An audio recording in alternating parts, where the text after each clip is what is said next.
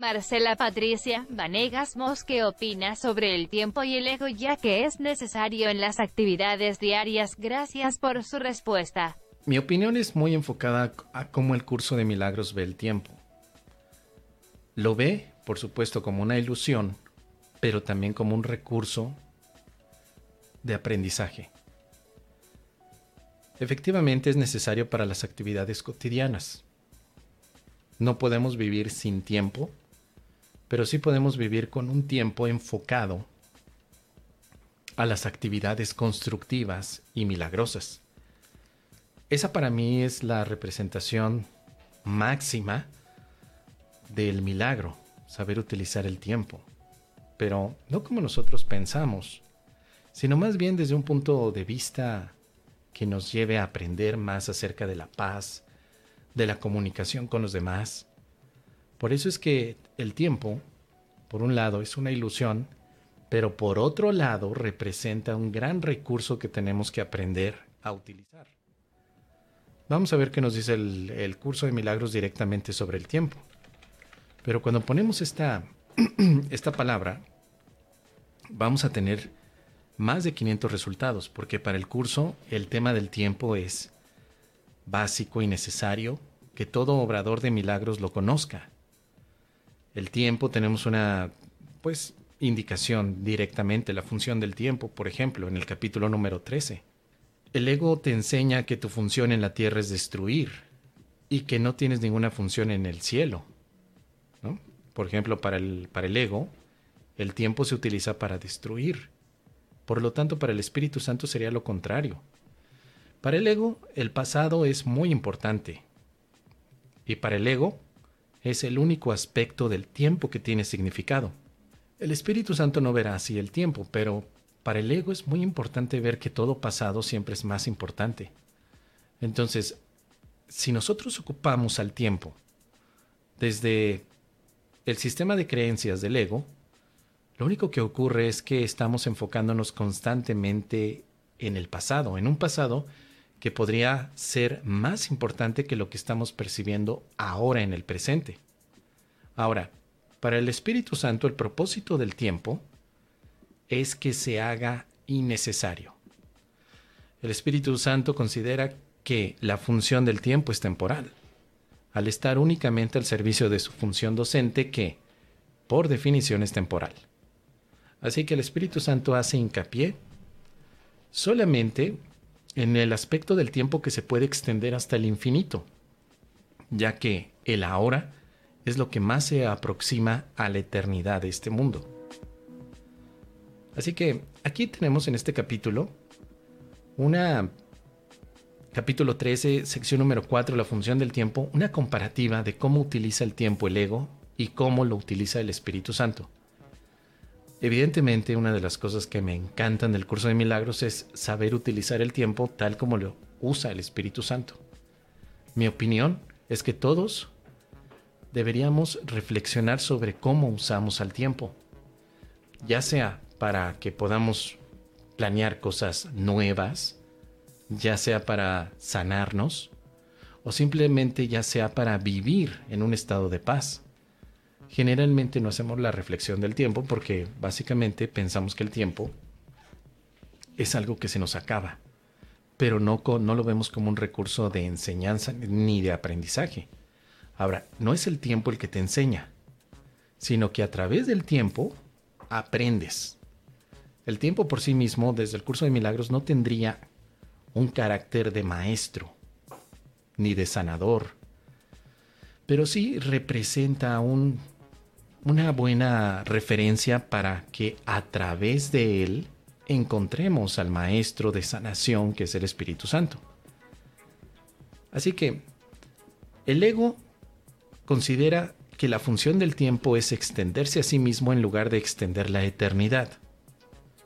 Al igual que el Espíritu Santo, el ego considera que el objetivo del tiempo es el mismo que el suyo. El propósito que el ego percibe en el tiempo es que bajo su dirección haya continuidad entre el pasado y el futuro, y que el presente quede excluido a fin de que no se pueda abrir ninguna brecha en su propia continuidad. Esto nos está diciendo, por supuesto, que eh, para el ego es muy importante marcar esta línea entre la continuidad del pasado y del futuro, pero nunca del presente. Para el ego es más importante tener miedo al futuro debido a lo que pasó en el pasado. Pero el ego no sabe del presente. El ego no entiende de presente. El uso del tiempo para el ego es únicamente poner atención en el pasado y en el futuro.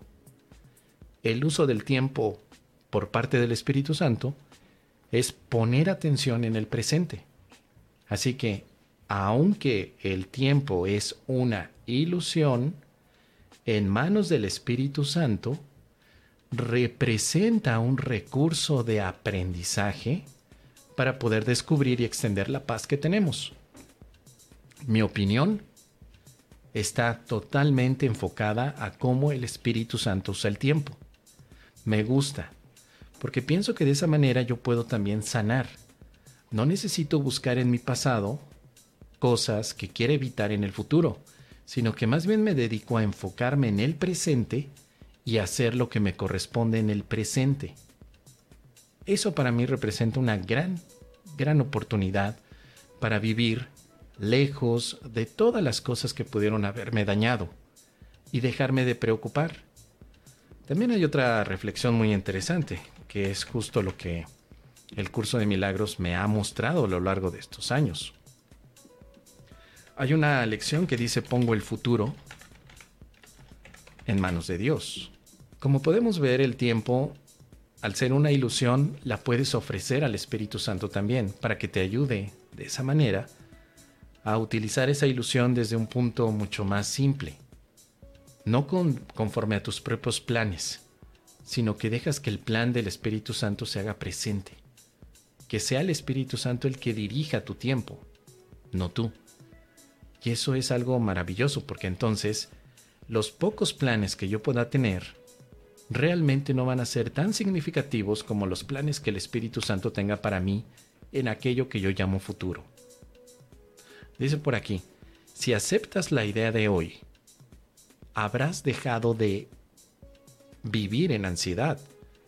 Aceptar esta idea te permite salir de la depresión. Aceptar esta idea te permite soltar la culpabilidad que puedas estar expresando. Simplemente la idea de poner el futuro en manos de Dios. Entonces, no tengo por qué preocuparme acerca de mi futuro. Siempre y cuando lo que yo esté buscando, por supuesto, es vivir la paz en este momento.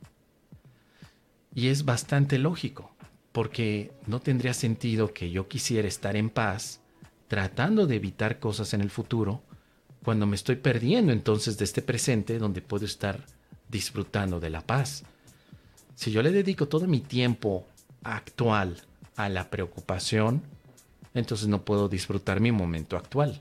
O sea, es bastante lógico. Si estoy poniendo toda mi atención en lo que pasó, pues evidentemente me pierdo de este momento en el que podría estar en paz.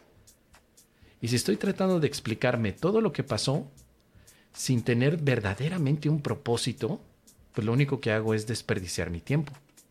Así que, en este sentido yo opino, por supuesto, querida eh, Marcela, que utilizando el tiempo tal como lo dice el curso de milagros, sería un gran beneficio para todos nosotros que nos interesa la paz. Únicamente tal como lo utiliza el Espíritu Santo. Nada más. Este momento y esta sanación. Ahora, me preguntas que el ego. ¿El ego es necesario para nuestras actividades diarias? Para la psicología, claro que sí.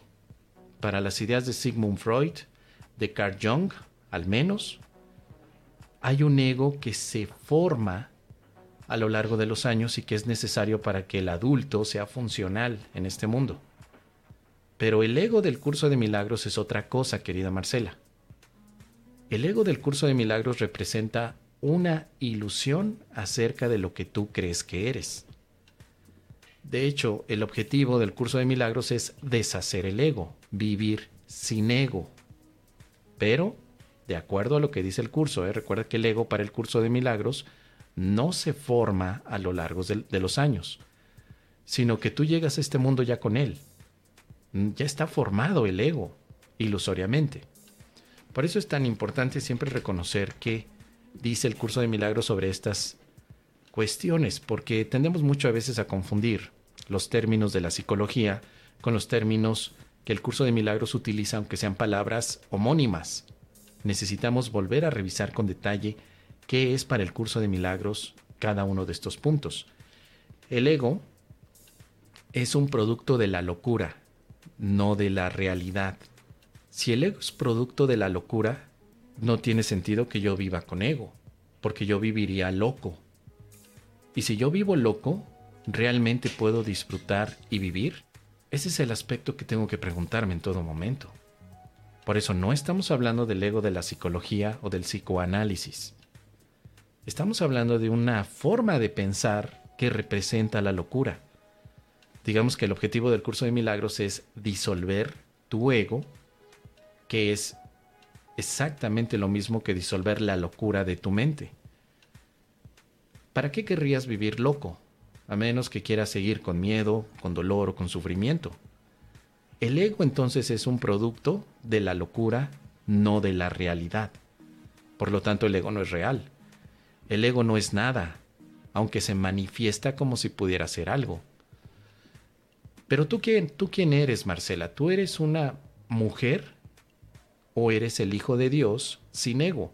Porque esa es la clave que el curso de milagros te ofrece para que puedas tener entonces una aceptación de la locura del ego.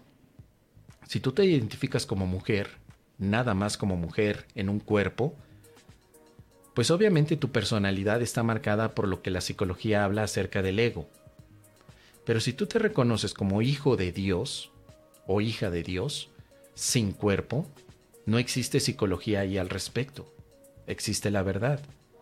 Tendremos que pensar si Dios ha creado un ego para su hijo. La respuesta que te da el curso es que no. Si no ha creado Dios un ego para su hijo, ¿por qué tú lo fabricaste? Bueno, el curso de milagros básicamente coloca eso como el paradigma de la separación. Dice por aquí, mm, Caro, el ego es tan solo un nombre para lo innombrable. Claro que sí. Es una palabra que utilizamos para algo que no se puede nombrar porque no existe. El ego es entonces la antítesis del milagro, todo lo contrario. Estamos estudiando un curso de milagros como una manera de evitar o deshacer al ego. En, las primeras partes del curso también te dice, eh, déjame poner, te dice Jesús, déjame ser un, déjame a mí ser un sustituto de tu ego. Déjame ver si lo encuentro. Sustituto. El sustituto, yo seré un sustituto de tu ego. Aquí está, mira. En el capítulo número 4, sección número 1, párrafo 13, dice, yo seré un sustituto de tu ego si así lo deseas, pero nunca voy a ser uno de tu espíritu. El Espíritu Santo, Jesús, quiere sustituir a tu ego. ¿Por qué? Pues tal vez porque Jesús sabe que tu ego no es necesario para vivir aquí. Evidentemente, vuelvo a hacer la aclaración, no estamos hablando del ego del psicoanálisis. Ni del ego, ni del superego, ni del ello. No es el modelo mental del psicoanálisis.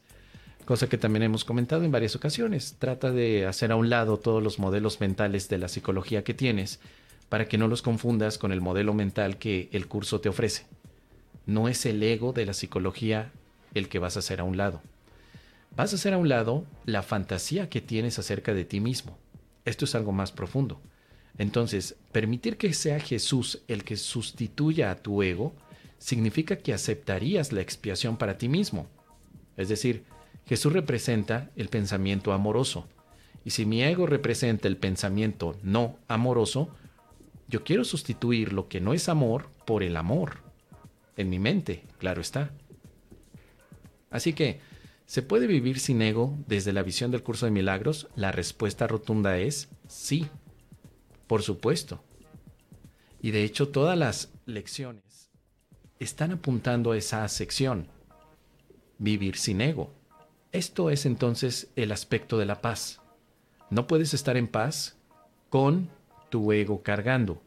Al menos los que han experimentado la paz han llegado a un punto de reconocimiento de que no necesitaban al ego para expresar la paz y que los momentos en los que se han olvidado del ego, como sistema de pensamiento, como distorsiones, como bloqueos, han experimentado esa paz infinita. Cuando vuelven a utilizar al ego, la paz parece haberse ido. Entonces el ego es elegible. Yo puedo elegir al ego o lo puedo hacer a un lado. Pero tu mente querrá entonces un sustituto. Si no estás eligiendo al ego, ¿qué eliges? Y es lo que el curso de milagros llama la identificación. Para el curso, ego es identificación con lo falso. Pero si tú te identificas con, con, lo verdadero, te estarías identificando con lo que no tiene ego. Dios no tiene ego, el amor no tiene ego, la paz no tiene ego.